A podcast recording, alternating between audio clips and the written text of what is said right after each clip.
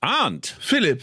Grüß dich. Wir müssen erklären, warum es keine Sonderfolge zum Thema Franz Beckenbauer gab, sondern warum wir das heute äh, thematisieren werden. Ja, und die Erklärung ist ja eigentlich äh, ziemlich einfach. Wir wussten eh, dass wir am Mittwoch aufnehmen wollen würden und dann äh, haben wir uns überlegt, flöhen wir noch die ganzen Nachrufe, die ohnehin schon erschienen sind, über den Kaiser, der am Sonntag im Alter von 78 Jahren gestorben ist, nach etwas längerer Bettlägerigkeit und nicht so guten Jahren zuletzt. Wir werden natürlich in dieser Folge zurückblicken auf dieses einmalige Fußballerleben. Ich habe in diversen diversen Nachrufen und Radiointerviews, die ich dazu gegeben habe, immer verkündet, er sei schon der größte deutsche Fußballer aller Zeiten und äh, zumindest der Geschichte. Und äh, die Frage ist natürlich, hält das auch deinem Urteil stand? Also mhm. wollen natürlich auch ein bisschen daran erinnern, wie wir ihn so persönlich erlebt haben. Aber das machen wir alles. Das machen wir alles nach einem kurzen Intro mit der Gitarre und natürlich mit Herbert Bruchhagen, der immer wieder fragt, was sind das für Leute? Ich würde so gern sagen, unser Intro ist heute im Anlass angemessen, aber es ist das gleiche Intro wie immer. Also es ist alles vorbereitet. Jetzt geht's los. Zeigler und Köster, der Fußball-Podcast von elf Freunden. Was sind das für Leute? Was sind das für Leute? Das sind ja junge, hoffnungslose Leute. Ja, leck mich.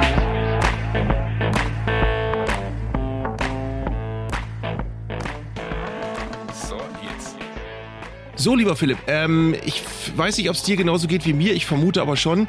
Äh, es ist ganz gut, dass wir nicht vorgestern oder gestern eine Folge rausgekloppt haben, weil wir hätten nur die vielen, vielen Dinge wiedercoinen können, die ohnehin in allen Nachrufen gesagt worden sind.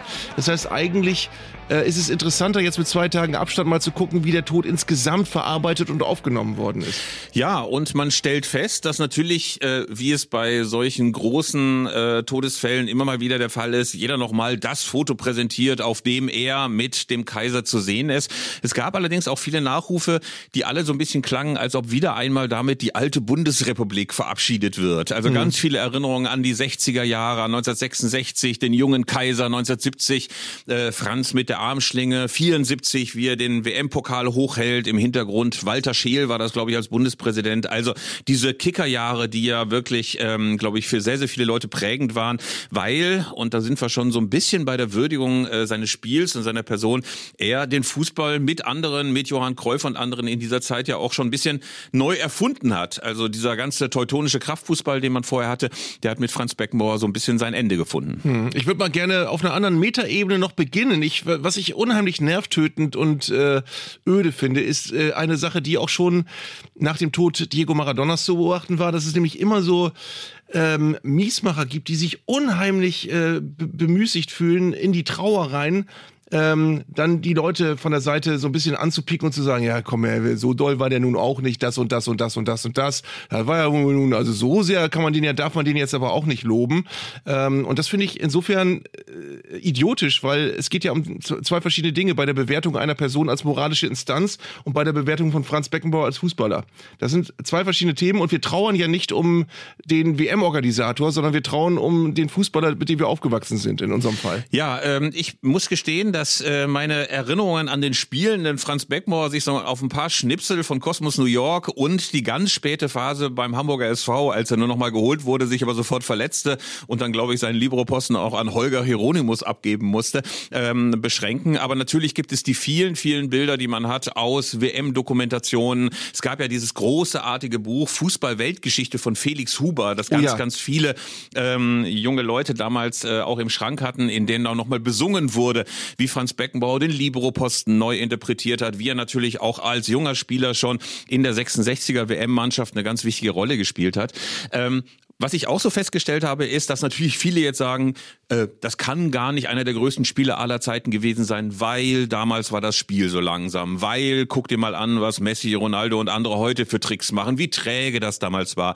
Aber ich glaube, man wird zeitgeschichtlichen Personen nicht gerecht, wenn man sie immer nur aus einem heutigen Standpunkt betrachtet unter dem Standpunkt würdest du auch sagen, wie langsam war Günther Netzer oder wie wenig Tricks hatte Pelé drauf? Der hatte ja noch nicht, noch nicht mal den Elastico drauf oder den, den, den Sidan oder was weiß ich nicht alles. Also ich glaube, es macht nur Sinn, solche Leute aus ihrer Zeit und in ihrer Zeit zu betrachten. Das betrifft sowohl Meinungen und Ansichten wie auch äh, natürlich das fußballerische Vermögen. Und ich glaube, ohne dass man jetzt äh, Fachleuten vorausgreift, war ja eine der vielleicht fünf oder zehn prägenden Figuren des Weltfußballs im 20. Jahrhundert. Mhm. Ich finde auch auffällig, äh, wie sehr ähm, das alles wirklich jetzt vermischt wird. Also wie sehr auch in sozialen Medien der Tod begleitet worden ist von A, der einen Hälfte von Leuten, die gesagt haben, ja, also ich finde das ja völlig verkehrt, dass der jetzt so kritiklos hier äh, hochgejubelt wird. Dabei hat er doch auch Korruptionsskandal und so weiter.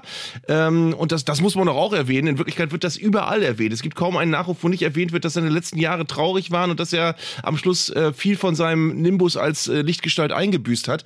In Wirklichkeit wird das überall thematisiert. Nur ich, ich bin eben der Meinung, wenn du um ein Idol trauerst, äh, das er war, dann ist, ist diese Trauer erhebt keinen Anspruch auf biografische Vollständigkeit. Dann musst du nicht, äh, äh ich habe da immer wieder mit äh, in der Diskussion mit Kolleginnen und Kollegen und auch Freunden gesagt, bei Wolfgang Amadeus Mozart sagst du doch auch nicht, wenn du äh, irgendein Werk hörst, immer dazu, ja, war aber ein ganz schwieriger Mensch. So doll ist das auch nicht. Also, ähm, oder bei, nimm jede Persönlichkeit. Ich habe schon mal an anderer Stelle in diesem Podcast erwähnt, dass ich ein großer Verehrer von David Bowie bin. Bei David Bowie ist irgendwann bekannt geworden, dass er keine gute Umgehensweise äh, mit jungen Frauen hatte eine Phase lang in seiner Karriere.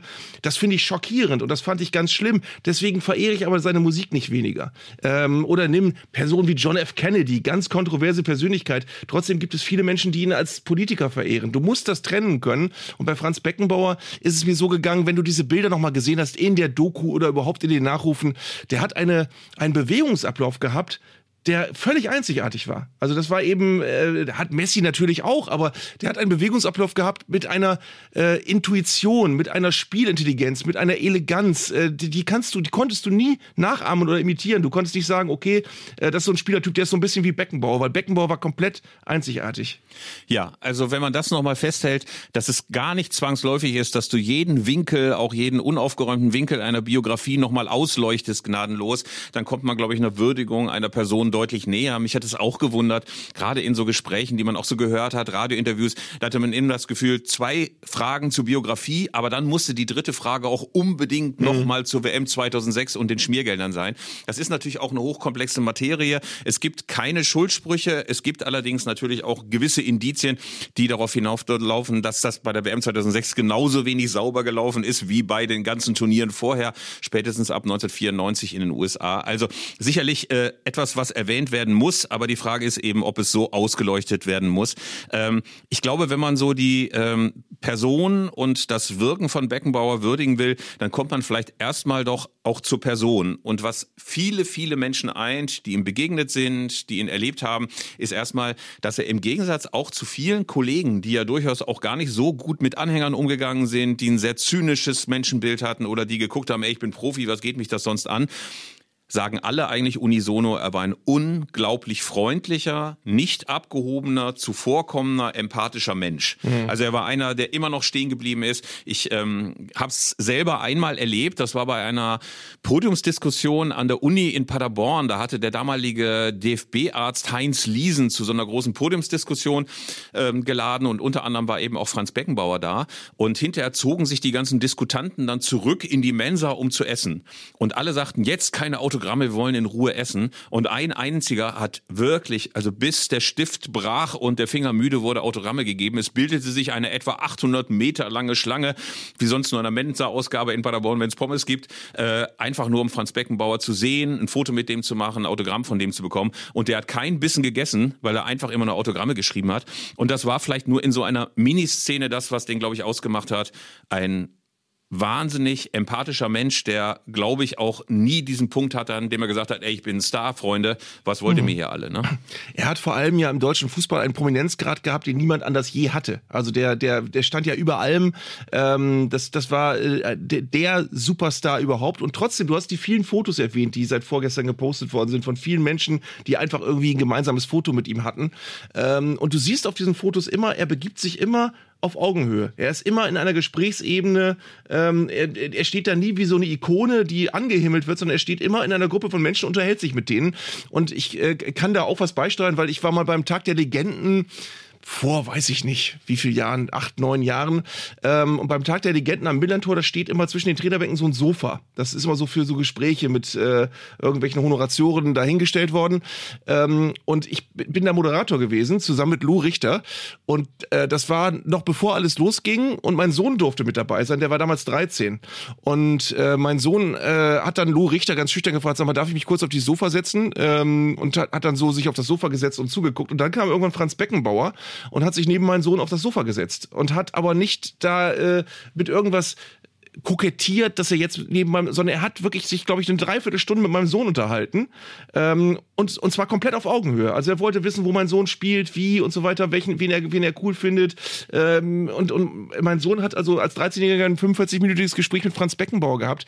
Und wenn du diese vielen Fotos siehst, die jetzt überall gepostet werden, dann hast du auch das Gefühl, fast jeder Medienschaffende hat ein Beckenbauer-Erlebnis, weil jeder mal in die Situation gekommen ist, sich schon mal mit Beckenbauer in Ruhe irgendwo unterhalten zu haben. Und das sagt ja auch viel aus. Das, das hast du bei keinem anderen Fußballer in, der, in dem Maß. In Ansätzen bei Uwe Seeler hast du es ähnlich gehabt, aber ansonsten, was diese, diese Nahbarkeit angeht, trotz des Prominenzgrades, die war schon sehr besonders. Und ich glaube, zur Komplexität dieser Person gehören natürlich auch seine Erfolge. Ich glaube aber, dass man niemandem Gefallen tut, auch den heutigen nicht, äh, wenn man immer nur sagt, er hat so und so viele Weltmeisterschaften, so und so viele Europameisterschaften, so oft ist er deutscher Meister geworden. Ich glaube, das reine Trophäenzählen bringt einen da nicht weiter. Wenn man aber mal schaut, wie Franz Beckenbauer all diese Pokale gewonnen hat, dann ergibt sich daraus, finde ich, auch nochmal durchaus ein bewundernswerter Aspekt. Er hat 1972 mit der vielleicht am bezauberndsten aufspielenden deutschen Nationalmannschaft aller Zeiten diesen Europameistertitel gegen die UdSSR in Brüssel gewonnen. Er hat 74 auch, muss man sagen, durch Machtpolitik, durch die Nacht von Malente, durch äh, ganz viel äh, äh, auch interne Mannschaftspolitik äh, dafür gesorgt, dass man Weltmeister werden konnte nach diesem Desaster gegen die DDR. Und er ist 1990 mit einer Mannschaft Weltmeister geworden, die das nicht unbedingt werden musste. Aber wenn du die alle hörst, mhm. die 1990 da waren, die in Italien dabei waren, kann man einfach nur feststellen, er hat es geschafft, einer Mannschaft Lockerheit, Entspanntheit, äh, ein Mannschaftsgefüge zu geben, das funktioniert hat. Und äh, das ist, äh, glaube ich, etwas, was auch nur Beckenbauer konnte. Also jeder Bundestrainer vor mhm. ihm, also Derweil, auch nach ihm Vogts, alles eher verkniffene Übungsleiter, äh, aber Beckenbauer hat es auf eine andere Art und Weise hinbekommen. Interessant ist, Philipp, dass ich vor Beckenbauers Tod, ähm, der ja jetzt nicht komplett aus heiterem Himmel kam, aber schon uns alle dann irgendwie durcheinander geschüttelt hat gefühlt, als er dann vermeldet wurde am Montag, dass ich, äh, bevor wir wussten, dass wir heute über seinen Tod reden müssten, habe ich einen Ausschnitt aus einer aus einem Artikel äh, rumgeschickt und gesagt, darüber würde ich gerne mal reden. Äh, und zwar von einer Plattform namens Retro Football. Die haben geschrieben, welche Kriterien eigentlich wichtig sind ihrer Meinung nach, um einen Fußballer zu befähigen, in einer All-Time Greatest Liste aufzutauchen. Also was macht einen Fußballer so besonders, dass er in so eine Liste gehört? Und da waren fünf Aspekte, das eine war das erste ganz wichtige Aspekt, Genius-Aspekt. Äh, also nat äh, natürliches Talent, was, was du nicht lernen kannst, kann man, glaube ich, äh, ohne Wenn und Aber Franz Beckenbauer bescheinigen. Das zweite ist, having an artistic or poetic flair in their gameplay. Also eine Spielweise, die, die dich bezaubert, die besonders ist, die eine Ausstrahlung hat. Die er hat. ja auch hatte, ne? Also ja, die er total. ja wirklich auch hatte. Er ist über den äh, Platz geschwebt, er hatte einen völlig anderen Laufstil als, ich sag mal, Horst-Dieter Höttges, ohne dem jetzt irgendwie Böses zu wollen. Aber er war, glaube ich, jemand, der, der schwebte, der Eleganz, der Lässigkeit ausgestrahlt hat und äh, auch auf eine Weise, die auch, glaube ich, fürs internationale Publikum damals neu war. Ja, es gibt immer einen Ausschnitt, der so in Super Slow-Mo gezeigt wird, in ganz vielen Nachrufen. Äh, das muss noch in den 60ern sein. Da spielt er, glaube ich, in der Nationalmannschaft, ist noch sehr jung äh, und ist an der eigenen Torauslinie und äh, versucht eine Situation zu klären. Da kommt irgendein gegnerischer Stürmer an mit beiden Beinen und versucht ihn zu töten. Und Beckenbauer hat überhaupt nicht das geringste Problem, den Ball außen an ihm vorbeizulegen und über, über diese Beine zu springen und dann sofort ein, ein, äh, wieder elegant auszusehen dabei. Also das sind so Kleinigkeiten. Dritter Punkt ist, das ist sehr interessant, having a spiritual Depth äh, und Wisdom and Intelligence. Ähm, und auch das finde ich, wenn du genau drüber nachdenkst, kannst du Franz Beckenbauer absolut nachsagen, der kein Akademiker war, aber den du wirklich zu jedem Präsidenten äh, jedes Landes stellen konntest und der nicht negativ aufgefallen ist, weil er einfach trotzdem eine Schleue hatte, mit der er sich eigentlich durchs ganze Leben äh, geboxt hat. Also er hat, er hat ganz oft Dinge gesagt, die sehr einfach waren, aber eben im Nachhinein als Bon mots überliefert sind. Und zwar nicht, weil sie im Nachhinein dann doch dümmlich waren, sondern weil sie wirklich in ihrer Simplizität schlau waren und gut waren und, und, und, und, und ähm, Evergreens geworden sind. Ja, und ich glaube auch, dass es da durchaus zwei Phasen im Leben von Franz Beckenbauer gab. Ich sag mal die Vor-New York-Phase und die danach, weil er als Sohn des Postbeamten und durchaus in einem eher provinziellen Ambiente, das München trotz allem damals noch war, oder zumindest landsmannschaftlich bajuwarischen Ambiente, äh, noch nicht der war, der er nach New York war. Da konnte er irgendwie mit Mick Jagger plaudern, äh, war mit Nureyev unterwegs äh, im Riverside Café. Da gibt's auch einen wunderbaren YouTube-Ausschnitt zu. Ähm, und ich glaube, da hat er schon eine Welt kennengelernt, die ihm vorher ein bisschen fremd war. Ich glaube aber, dass er dort auch durchaus zu einem zu einem Weltbürger geworden ist, der auch begriffen hat, äh, wie man auf internationaler Bühne auftritt. Und ich glaube auch, dass ihm dieses Erlebnis dann auch die Möglichkeit gegeben hat, beispielsweise 1990 anders aufzutreten, mit größerer Lässigkeit äh, als vielen Kollegen, die er so aus dem deutschen Fußball kannte. Also da gibt's, glaube ich, eine Vor-New York-Zeit und eine Nach-New York-Zeit. Und danach war er auf jeden Fall einer, der, wie du sagtest, auch äh, neben Staatsmännern brillieren konnte. Sogar das, beispielsweise Gerd Schröder, darf man nicht vergessen, bei der WM-Bewerbung 2006 äh, ganz fasziniert dem Beckenbauer stand und dem zugeschaut hat. Also der hatte eine große Strahlkraft. Ja, du konntest auch nicht neben jeden neben Nelson Mandela stellen, aber bei Beckenbauer ging das. Also, äh, was ich interessant finde, ist, viel geredet wurde über die wirklich tolle äh, Doku über Franz Beckenbauer, die in der ARD lief, ausgerechnet am Tag der Todesmeldung. Das war vorher schon so geplant. Ähm, da ist parallel dazu ein Podcast erschienen, ein vierteiliger, von dem wunderbaren Sebastian Betzel gesprochen. Herzliche Grüße. Ich weiß, dass er uns immer hört, deswegen sage ich das jetzt explizit.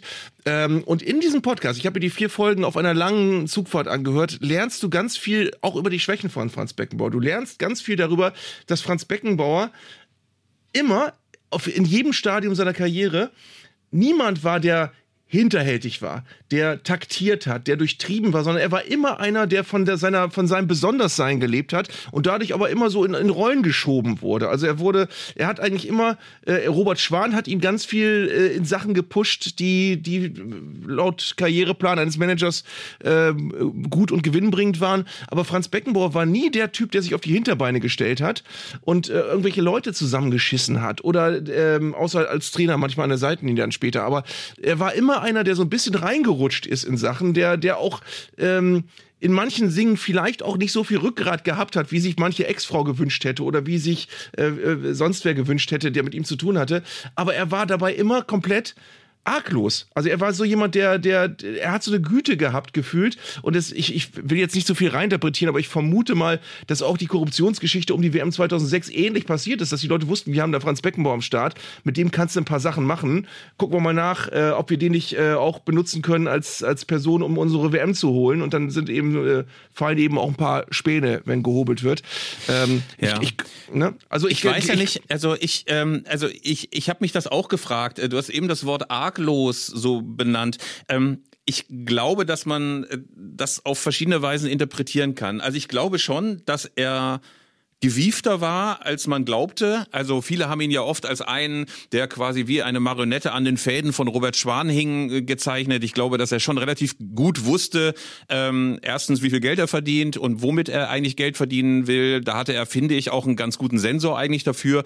Die ganz großen Peinlichkeiten sind von ihm ja auch nicht überliefert. Er war ja auch schon jemand, der so um seine Schwächen wusste. Also beispielsweise, was ich ja immer wieder auch wunderbar dokumentiert finde, ist ein großer Jähzorn, den mhm. Franz Beckenbauer hatte. Also er hat sich ja zwischendurch auch oft im Ton vergriffen und hat sich hinterher entschuldigt. Äh, ich erinnere mich noch, glaube ich, bei der WM 86, wo er über jeden Schiedsrichter gelästert hat, auch vor laufender Kamera, äh, war entsetzt, als irgendwann mal ein Kolumbianer gepfiffen hat und war dann hinterher ganz kleinlaut, weil der ganz gut gepfiffen hatte.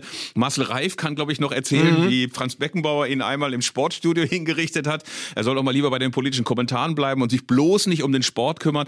Aber diesen Jähzorn, den er auch hatte, es, er hat ja zwischendurch auch in seiner Frühphase schon immer wieder Strafen kassiert, weil er sich vor Zuschauern ungebührlich gezeigt hat, Zitat. Also äh, ich glaube, er wusste das auch, aber man konnte ihm eben auch nicht böse sein. Ich glaube, das war wiederum, ähm, na gut, das hört sich immer so schmierig an, so ein Lausbubenscham, aber irgendwie so, dass man das Gefühl hat, hey, ich weiß, das ist jetzt schief gegangen, aber tut mir auch leid. Also war jetzt auch niemand, der dann bockig ähm, da gehockt hat und gesagt hat, ey, ich habe gar keine Fehler gemacht. So, ne? Insofern mhm. glaube ich, ich weiß nicht, wie es dir geht, fügen sich jetzt ja auch die Nachrufe, wenn man sie alle zusammenliest, dann doch zu einem Bild eines eines ähm, eines Fußballers, der in Deutschland eigentlich äh, sein Ebenbild noch sucht. Also es gab sicher sehr, sehr viele andere große Heroen, ob's Fritz Walter, ob's Uwe Seeler, ob es Günther Netzer, ob es Wolfgang Overath oder andere sind, aber so sehr und Gerd Müller und viele andere, man kommt dann ins Aufzählen, aber dass einer das Spiel so revolutioniert, also der eigentlich alle die Kriterien, die du eben aufgezählt hast, äh, ich glaube, wir haben vier von fünf bisher, ne? Gab es noch einen fünften?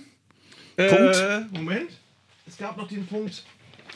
Ähm, ja, äh, Consistency, also über einen langen Zeitraum äh, gute Leistung ja. bringen. Und da muss man sagen, der hat ja mit 18 angefangen, ähm, äh, indem er die Bayern mit, mit in die Bundesliga geschossen hat äh, und war sofort eine Spielerpersönlichkeit äh, konnte auf allen Positionen fast spielen. Hat er erst offensiv gespielt als Linker, als Läufer, als Linksaußen teilweise, war torgefährlich, hat bei der WM 66, ich weiß nicht, vier Tore gemacht oder so als Mittelfeldspieler, ähm, auch in wichtigen Spielen.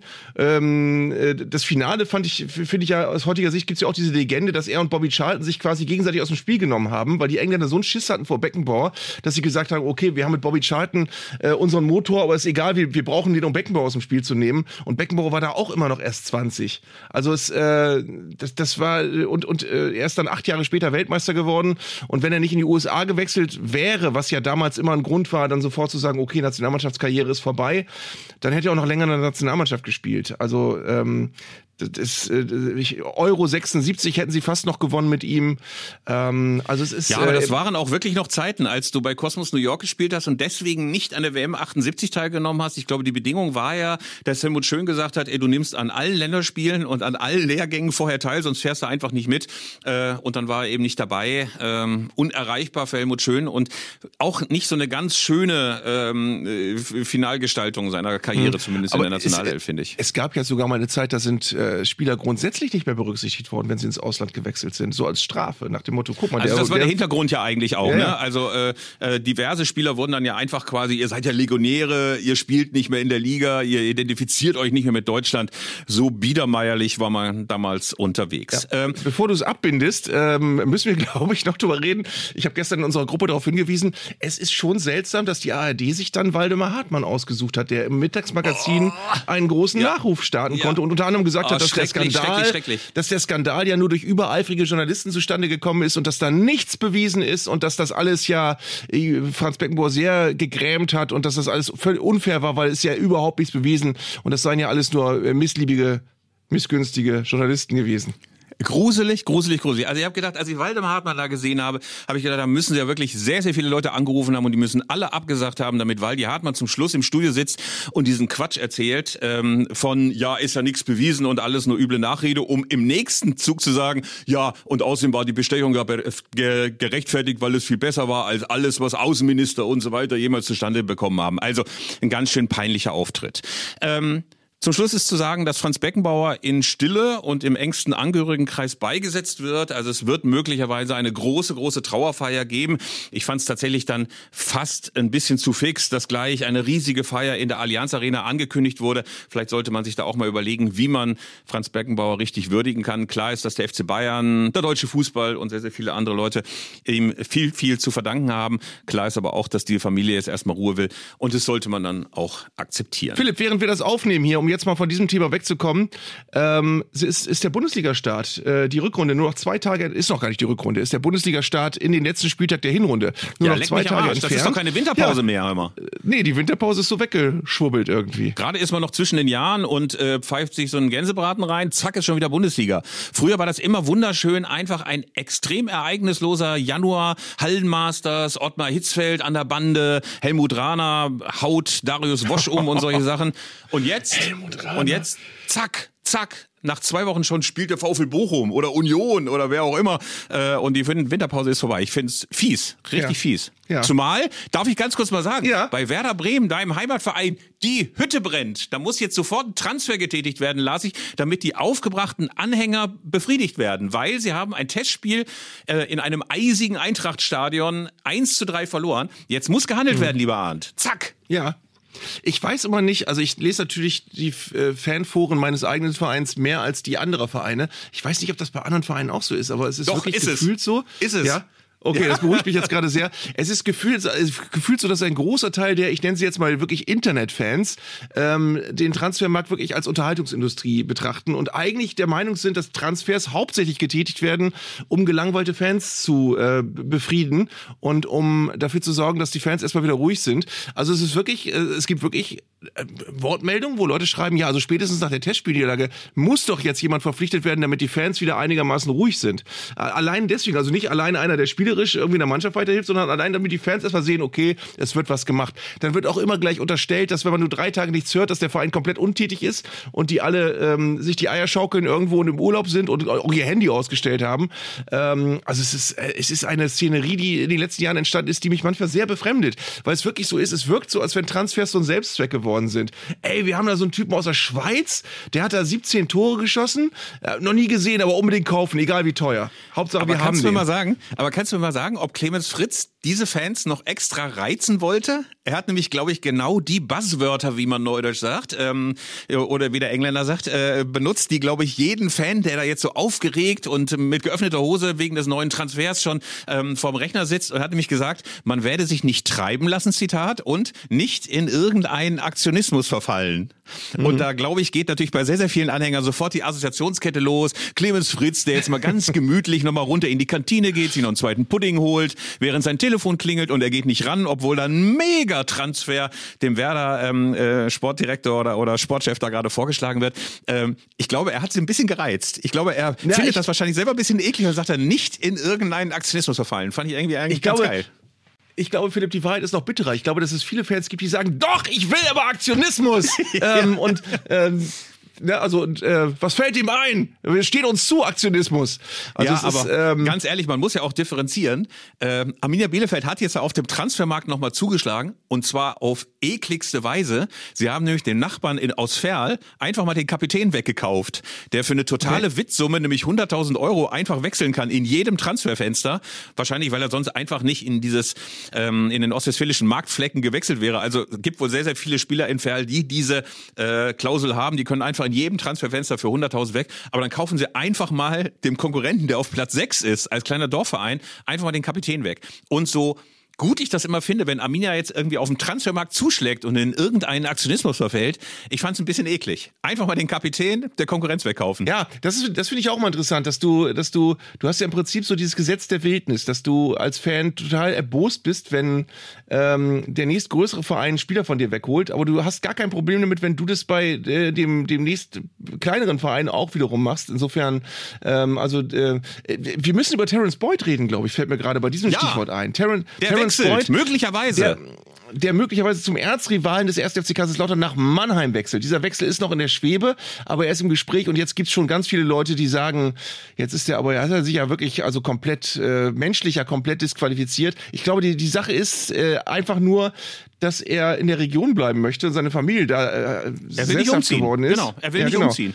Kann man verstehen. Und Sandhausen war nicht bereit, die Ablöse zu zahlen, die damals noch geboten war oder gefordert wurde. Und jetzt ist wohl Mannheim einer der Vereine, der in der Verlosung ist. Ähm, auch da, ich verstehe jeden Fan, der möchte, dass der äh, wirklich ein verdienter und äh, geschätzter Spieler nicht zu einem Erzrivalen wechselt. Aber Terence Boyd hat nicht in der Kindheit schon in Kaiserslautern Bettwäsche geschlafen, spielt er auch noch nicht seit 16 Jahren, sondern er hat dann nicht mal, glaube ich, drei Jahre gespielt äh, und ist berufsmäßig Fußballer. Und ich finde immer, du musst das auch trennen. Du musst dann auch sagen, komm, ähm, ja, aber das der, kannst du ja, das kann man vielleicht möglicherweise als Journalist, das kann man als einer, der schon lange dabei ist, aber ich kann natürlich auch ein kleines bisschen verstehen. Also ich gönne Terence Boyd jeden Vereinswechsel und er soll natürlich nach Mannheim ziehen oder er soll nicht umziehen müssen, keine Umzugskartons packen müssen. Es ist natürlich nur so, dass diese Feindschaft zwischen Kaiserslautern und Mannheim auch schon mal speziell ist. Ich war vor vielen, vielen Jahren tatsächlich mal bei einem Derby wo ich sagen muss, dieser Hass ist schon exzeptionell und es wundert mich eigentlich, ist gut, es hat nicht so oft stattgefunden in den letzten Jahren, aber dass das nicht auch unter den großen Hassderbys dieser Republik aufgezählt wird. Da wird ja sehr, sehr häufig irgendwie Schalke Dortmund und St. Pauli gegen XY, äh, gegen HSV und so weiter. Aber das gehört auch schon dazu. Und ich weiß noch, es gab irgendwann mal so Spieler, die richtig gehasst wurden. Kannst du dich noch an Karl-Heinz Bührer von Waldhof Mannheim erinnern? Karl-Heinz Bührer wurde auf dem Betzenberg gehasst, wie ich selten, selten, vielleicht wie Özdemir auf einer Bauerndemo, aber ey, ansonsten, ich kenne niemanden, der so gehasst wurde wie Karl-Heinz Bührer auf dem Betzenberg. Unfassbar. Ja. Die Leute haben gesagt, ey, Opas, Schaum vom Mund, Ruhepuls 240 statt 180, wie ich sonst sage, also so.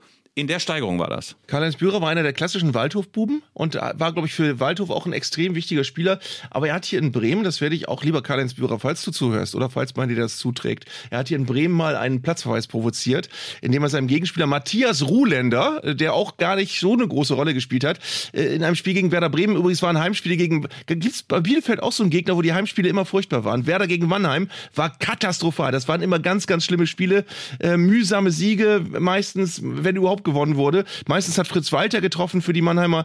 Ähm, und ähm, bei Karl-Heinz Bührer war es mal so, der hat mal einen, einen, eine rote Karte provoziert, indem er Matthias Ruhländer seinen Lockenkopf in die Nase gebohrt hat und Ruhländer hat dann dem eine gelangt. Ähm, äh, und ja, so wie man das halt früher gemacht hat. Wie man das halt und, früher gemacht hat. Komm, ganz kurzer Contest. Äh, jeder sagt ein Waldhof-Spieler und wer als äh, erster keinen mehr hat, der hat verloren. Ich fange an mit Roland Dickgießer. Den wollte ich sagen. Alfred Schön. Dieter Schlindwein. Fritz Walter. Äh, äh, äh, ähm, äh, ach verdammt nochmal, jetzt, jetzt, jetzt, jetzt hört's schon auf. Äh, ähm, ähm, ähm, ähm, ähm äh, Günther Siebert. ah, da lache ich ja.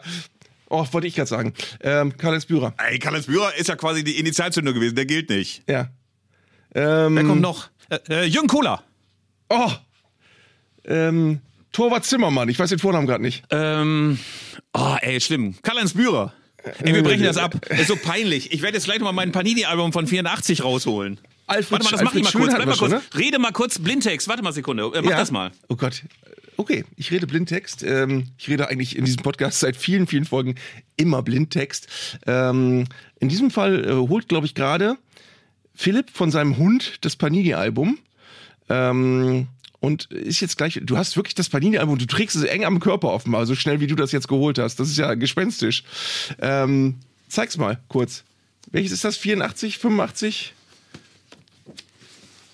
Es raschelt. Also ein sehr gut sortierter Haushalt bei Kösters, muss ich dazu sagen.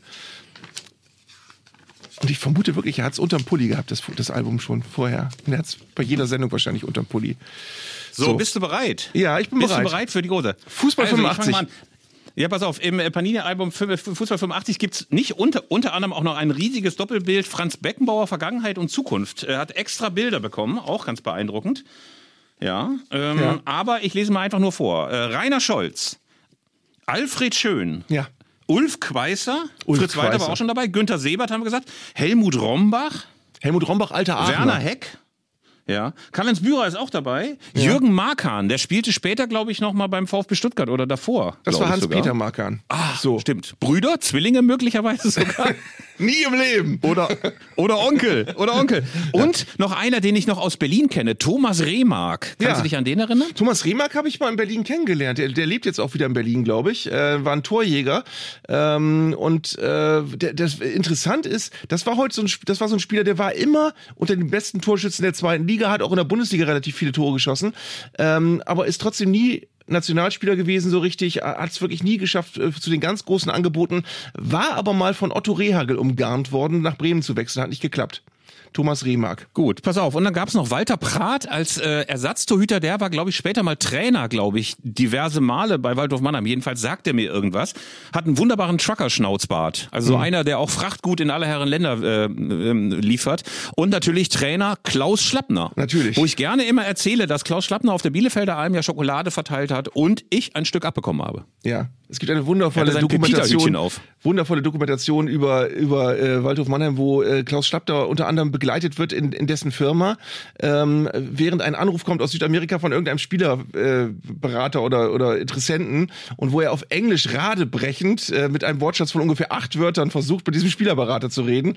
Es ist erschütternd. äh, aber ich glaube, das ist auch ein guter Zeitpunkt, um Pom Timmerenke ins Gespräch zu holen, lieber äh, Philipp, der schon mit den ja. mit den Schufen hart, wie Uli Hoeneß sagen würde. Äh, und natürlich wieder der willkommene Dritte im Spiel ist hier heute. Grüß dich, Pom. Pom, auch von mir, hallo. Hast du auch noch irgendeinen Waldhofspieler? Ich grüße euch mit einem fröhlichen Christian Wörns. Okay. Christian Wörns war auch Waldhofspieler. Ja, später. Ich bin ja, ich bin ja eher der, ähm, der Spätgeborene. Christian Wörns hat, glaube ich, seine Karriere ja. gestartet in Mannheim. Christian Verrückt, Wörns. verrückt. Ey, das müsste man eigentlich wissen. Das müsste man Schaut's mal wissen als in den 70er, 80ern sozialisierter Spieler, äh, ähm, Anhänger. Geboren in Mannheim, Christian Wörns. Erste Station Phoenix Mannheim und SV Waldhof Mannheim. Na, siehste. Ach, verrückt. Das ist ja verrückt, das ist ja verrückt. Äh, lieber Pom, ich wollte dich kurz mal fragen, bist du zufrieden mit deinem Rufnamen eigentlich, mit deinem neuen? Oder haderst du mit Ach, ihm? mal so, mal so. Ich habe mich selbst noch nicht so genannt, aber äh, noch ertrage ich's. Bis der Gag auserzählt Ich möchte hier mal sagen, das ist ja so, das ist ja so äh, äh, wie in so einem Dorf, in so einer 200 Seelengemeinde. Ist es einfach so, äh, dass erst wenn man einen Spitz- oder einen Rufnamen hat, wie Acker oder Trecker oder Pom, da ist man erst richtig dabei. Und Stimmt. ich finde es irgendwie rührend, wenn du so der äh, so der fröhlich zuvorkommende Knackscharakter bist, der den Fetzensteinern immer mal wieder so ein Schnippchen schlägt. Einverstanden. Zusammen mit Pommes Fritz und Pommes Friedel. Also ich finde es ganz gut.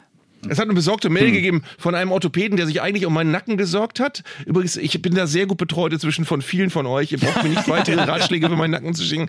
Ähm, der aber sich, sich im PS noch besorgt geäußert hat, ob der Pom nicht sehr seelisch doch äh, leidet. Also lieber Orthopäde, ich, muss, ich habe den Namen jetzt gerade gar nicht. Ich werde dir auf jeden Fall, es ist eine sehr liebe lange Mail, äh, Matthias Hase. Ich äh, werde dir noch explizit antworten, aber um Pom musst du dir keine Sorgen machen. Wir haben das wirklich, wir, wir, wir glauben auch tatsächlich, ihn mittlerweile so gut zu kennen, dass er ähm, jetzt auch gar keine andere Wahl mehr hat, als dieses Spielchen weiter mitzuspielen. Kommen wir, äh, bevor wir äh, die Hörer abarbeiten, äh, kurz nochmal zur Frage, ähm, hast du sehr, sehr viele seriöse Mails gekriegt oder nur so eher so Handentspannungsangebote? Ich? Ähm, teils, teils. Nein, es sind schon, es sind schon interessante Sachen dabei gewesen. Nur auf der anderen Seite habe ich diese Probleme seit sieben oder acht Jahren und es äh, ist sehr wenig dabei, was ich nicht von anderer Seite auch schon mal bekommen habe. Es ist total lieb. Ich hab, bin sehr gerührt. Viele Leute haben sich ganz viel Mühe gegeben ähm, und ich werde das auch alles versuchen, noch ein bisschen abzuarbeiten. Aber ich vermute, der richtig gewinnbringende Hinweis ist nicht dabei gewesen. Ah, Ein Elend. Lieber Pom, dann äh, greif doch mal tief nochmal in den Sack mit Leser, nein, Hörerpost.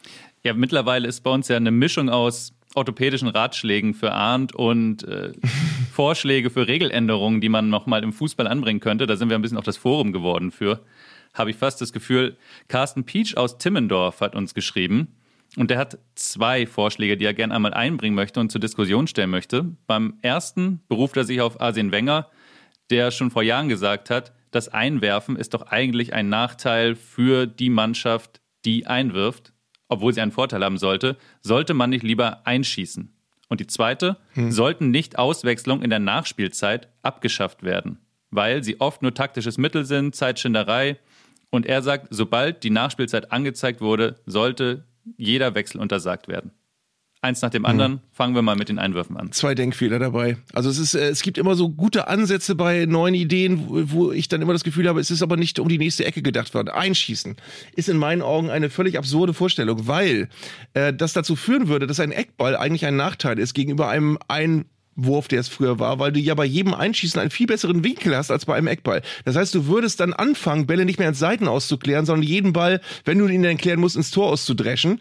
Ähm, Einwürfe wiederum wären ganz gefährliche äh, Situationen. Du könntest allein mit Einwürfen oder mit Ausbällen an, an, im Seitenaus könntest du ganze Spiele entscheiden, wenn du einen guten Standardschützen hast, der die Bälle dann eben auf 16er Höhe dann aufs Tor ziehen kann. Ähm, das heißt, du wirst tunlichst vermeiden, dass ein Ball über die Seitenauslinie geht und du wirst das ganze Spiel komplett verändern, weil alle Spieler sich auch wirklich in eine andere Richtung bewegen und in eine andere Richtung denken müssen, wenn sie in Zukunft ähm, keine äh, Einwürfe mehr, sondern die Eckbälle vermeiden, äh, die, die, keine Eckbälle mehr, sondern die Einwürfe vermeiden müssen.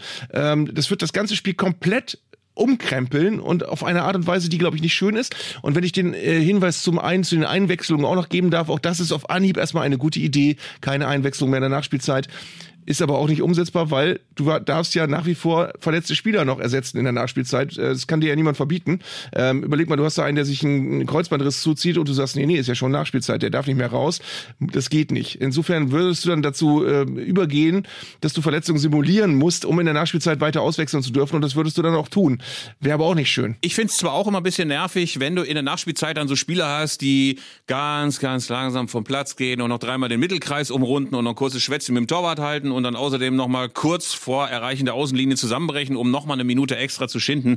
Gleichzeitig finde ich aber auch, dass das Regeldickicht, das dadurch entstehen würde, extrem problematisch würde. Wie gesagt, wenn einer einen offenen Beinbruch hast, kannst du ja dann auch nicht äh, der Mannschaft verweigern, dass sie sich möglicherweise dann doch nochmal äh, um einen Ersatzspieler bemüht. Also finde ich auch ein bisschen quatschig. Aber es klingt, wie gesagt, das ist ja sehr, sehr schön eigentlich bei ganz, ganz vielen von diesen Regeländerungen. Klingt erstmal gut. Ich, es ist so, am Stammtisch, wenn ich jetzt so 3,4 Promille Intus hätte, ich weiß nicht, ja, würde ich sagen, genau, so muss es gemacht werden. Aber wenn du drüber Du nachdenkst. hast doch aber Atü-Intus. Nee, das sage ich nicht mehr. Oh. Weil es mir schon mal vorgeworfen wurde, dass ich immer nur in so Stanzen rede.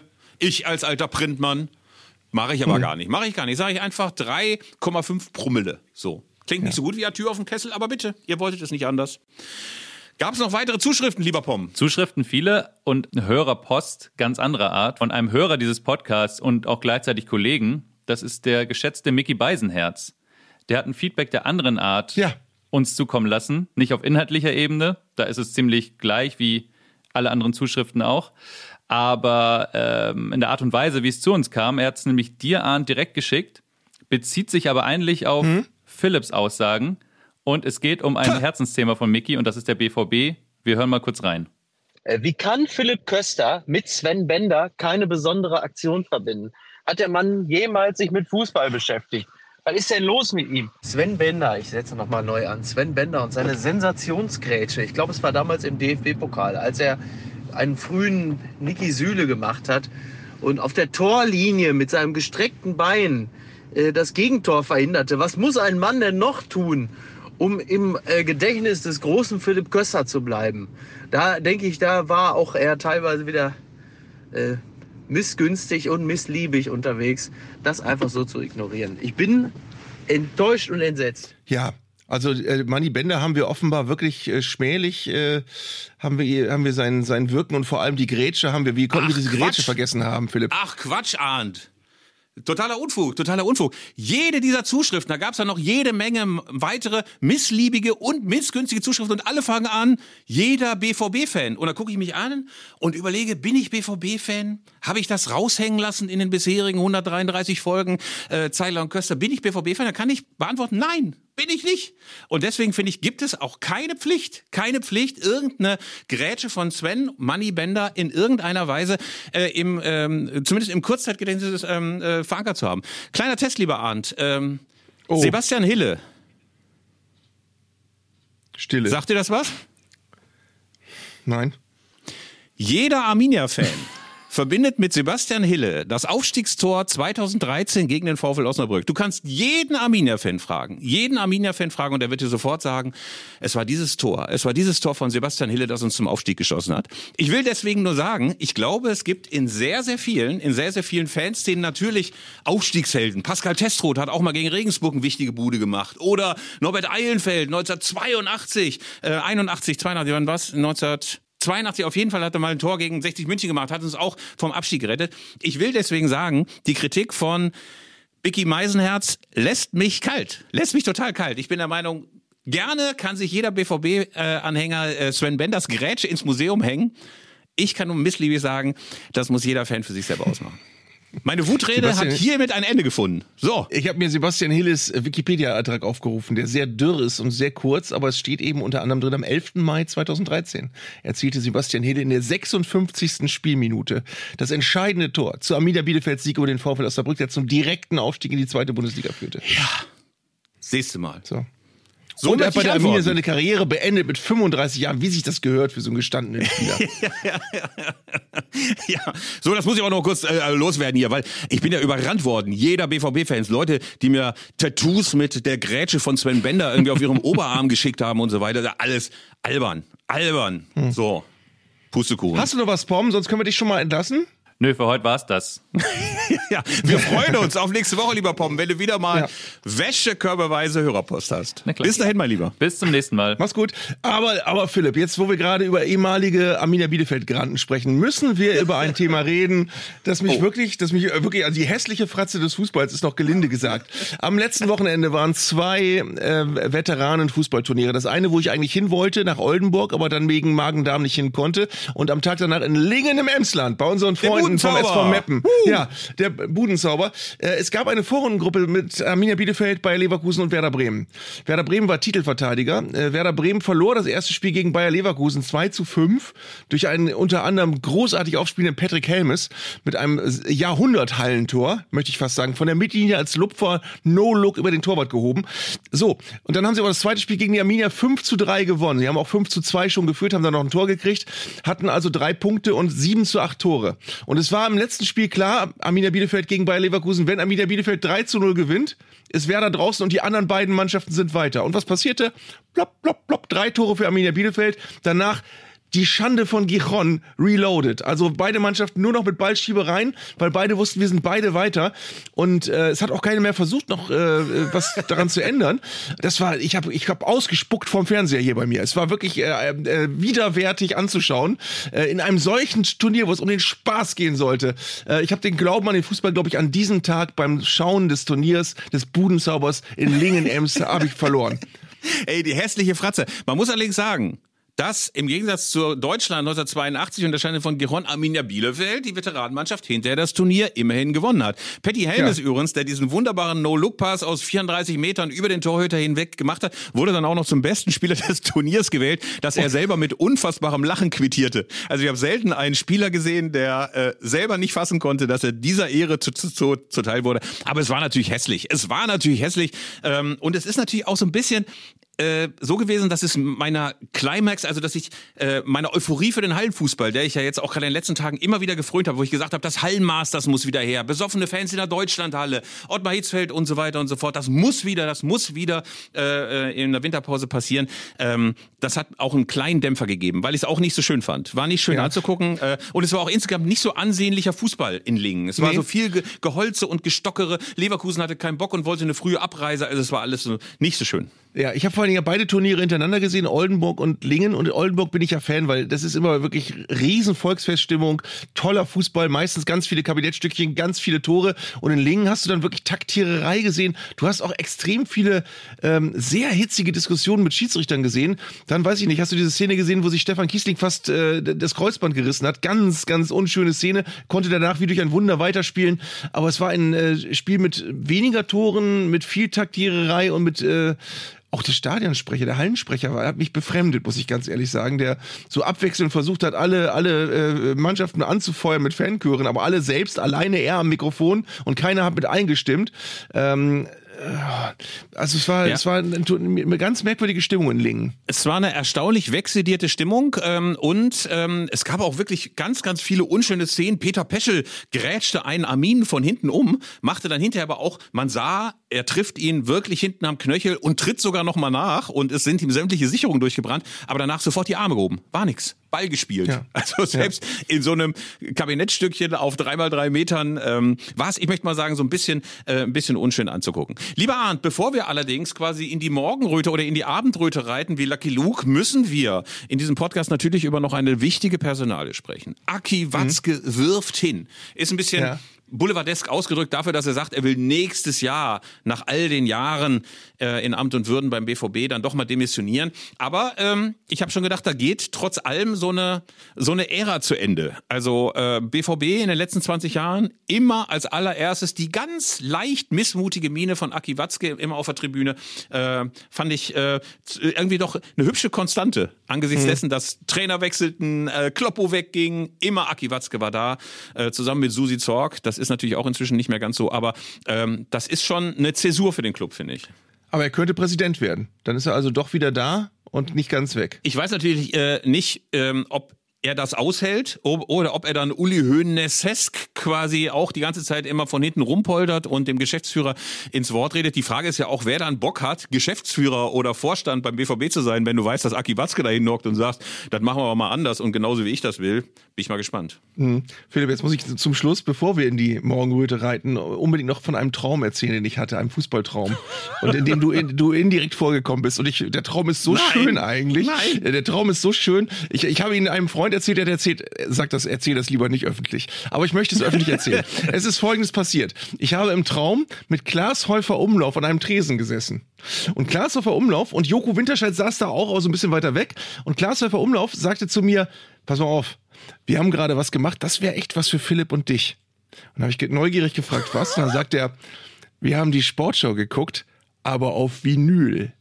Dann hat sich, also er hat dann, er hat dann erklärt, sie haben die Sportschau auf, absichtlich auf einem alten Fernseher geguckt mit ganz schlechtem Bild und den Ton zur Sportschau haben sie auf einer Vinylschallplatte gehabt und haben die aufgelegt. Es kam mir auch nicht komisch vor. Und ich habe die ganze Zeit gedacht, ach cool, Sportschau auf Vinyl geguckt ähm, und haben dann den Ton der Sportschau auf einer Vinylschallplatte gehabt. Wie sie das gemacht haben, weiß ich nicht. Und es war sofort so der Gedanke, ja, Philipp und du, ihr werdet auch solche Leute, die Sportschau auf Vinyl gucken. Um Gottes und, Willen. Ja. Was für ein schlimmer so, Boomer-Talk das ist. Ne? Immerhin hören wir es nicht auf einer Schellackplatte. Aber überleg mal, wie, wie so ein völlig durchgeknallter Fußballkonnoisseur sich hinsetzt, eine Schallplatte auflegt, wo der Ton der Sportschau drauf ist, um die aktuellen Spiele zu gucken auf einem extra schlechten Fernseher. Aber stell dir mal vor, dann hörst du so jemanden wie Manfred vor der Wühlbecke oder Werner Zimmer, der, der äh, oder Wilfried Luchtenberg, der dann erzählt, dass der äh, SV Waldhof Mannheim gegen den MSV Duisburg 2 zu 1 gewonnen hat und direkt danach geht's dann zum Galopper des Jahres und zu Speedway-Rennen mit Egon Müller auf ja. der Sandbahnrenne. Aber weißt du, woran mich das erinnert vom Splinigkeitsfaktor? Es gibt die Anhänger eines äh, schottischen Unterligisten, die mal, glaube ich, gegen Celtic oder gegen Rangers im Pokal gewonnen haben. 1 zu 0. Und mhm. es gibt Leute, die treffen sich einmal im Jahr immer an diesem Datum und schauen sich weil das nicht übertragen wurde, die Videotextaufzeichnung an dieses Spiels und jubeln und jubeln, wenn es umspringt. Und jubeln außerdem nochmal mit großem Gezitter, wenn das Ergebnis nicht mehr gelb ist, sondern weiß. Hm. Ähnlich nerdig, wie sich die Sportschau auf Vinyl anzugucken. Klaas Häufer Umlauf, äh, mit dem ich noch nie ein Wort gewechselt habe. Mit Joko schon, mit Klaas noch nicht. Herzliche Grüße. Wir haben die Sportschau geguckt, aber auf Vinyl. Mit so einem ganz Boah. geheimnisvollen Gesicht. Also, und ich wusste sofort, völlig cool. Ich hab, mir kam es nicht komisch vor, wie auf Vinyl, sondern es war irgendwie, oh, Sportschau auf Vinyl, cool. Ja. Ja. Lieber Arndt, wir satteln ja. jetzt unsere Pferde Jolly Jumper ja. und Pom Tomerenke, nee, Timmerenke. der, nein, das ist ja kein Pferd. Das ist ja quasi unser Kollege. Äh, wir reiten auf jeden Fall in die Abendröte ähm, und sind nächste Woche wieder da. Dann immerhin mit. Wir haben überhaupt nicht über die Bundesliga geredet. Wir sind noch ja. überhaupt nicht in nach Post, in Post-Winterpausenstimmung. Ja, werden ja, wir noch scheiße. oft genug tun müssen. Nächste Woche schon, nächste Woche ist toll. Da haben wir den ersten Spieltag hinter uns, haben aber die komplette Hinrunde gerade erst abgeschlossen, haben die komplette Rückrunde vor uns. Da wird es Themen geben. Ja. Und wenn ihr uns hören wollt, dann müsst ihr das natürlich nicht bei Spotify oder bei RTL Plus oder bei Deezer oder sonst so machen. Es gibt uns natürlich auch demnächst auf Vinyl. Auf Vinyl. Bis dahin macht's gut, ihr Lieben. Wir freuen uns auf nächste Woche.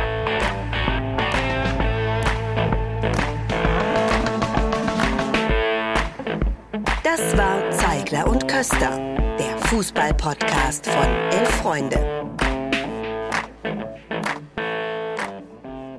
Ihr hörtet eine Produktion im Auftrag der Audio Alliance. Koordiniert hat diese Folge der Kollege Tim Pommerenke. Die Aufnahmeleitung besorgte Jörg Groß-Kraumbach und Sprecherin war Julia Riedhammer. Für das Design des Podcasts war Lukas Niehaus verantwortlich. Die Öffentlichkeitsarbeit lag in den vertrauensvollen Händen von Franziska Schmidt und die Podcasts bei Elf Freunde werden von Luis Richter koordiniert. Am Mikrofon saßen bei Köster und Zeigler, wenig überraschend, Philipp Köster und Arndt Zeigler.